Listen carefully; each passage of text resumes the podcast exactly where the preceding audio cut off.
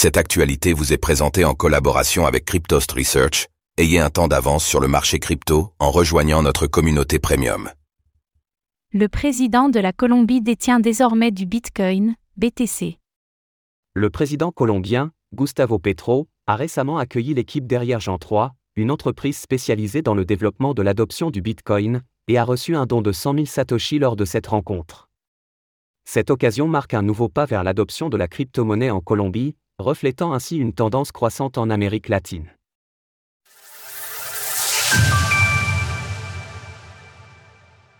Le président colombien reçoit du Bitcoin. Ce vendredi matin, le président de la Colombie, Gustavo Petro, a reçu la visite de l'équipe de Jean 3, une entreprise spécialisée dans le développement de l'adoption de Bitcoin. À cette occasion, Samson Mao, le PDG de Jean 3, a offert 100 000 Satoshi, une fraction de BTC, l'équivalent d'environ 35 euros, au président. Dans une vidéo prise et postée par Mao sur X, Gustavo Petro a montré son enthousiasme concernant l'adoption de Bitcoin dans son pays. Nous allons ouvrir des groupes de travail au sein de l'administration publique afin de les renforcer grâce à ces nouvelles technologies qui ont sans aucun doute déjà fait leur chemin dans le monde et qui auront, à l'avenir, un développement qui peut être prometteur pour la prospérité des peuples.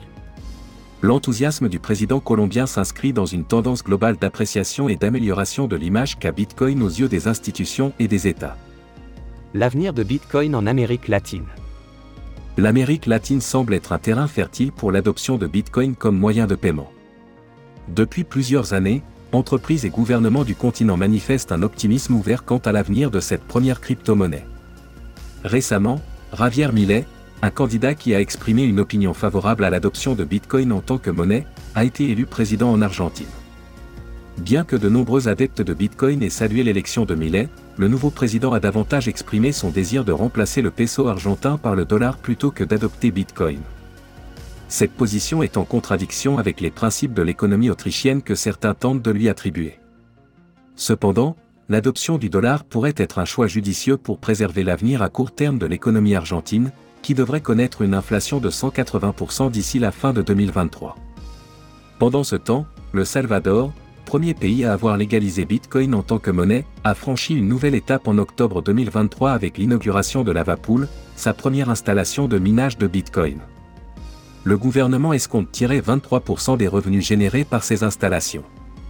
Par ailleurs, le Salvador avance également dans l'enseignement de l'utilisation de Bitcoin. Deux ans après avoir officialisé le Bitcoin comme monnaie légale, le gouvernement introduit un programme éducatif sur le BTC dans les écoles. Soutenu par Bitcoin Beach et Mi Prime Bitcoin, ce programme vise à former les enseignants pour qu'ils puissent initier leurs élèves aux fondamentaux de l'utilisation du roi des crypto-monnaies.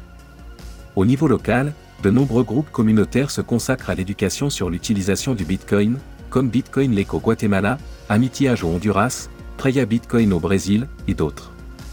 Ces initiatives témoignent d'une adoption croissante du Bitcoin en Amérique latine, et le président colombien pourrait également contribuer à cette expansion. Retrouvez toutes les actualités crypto sur le site cryptost.fr.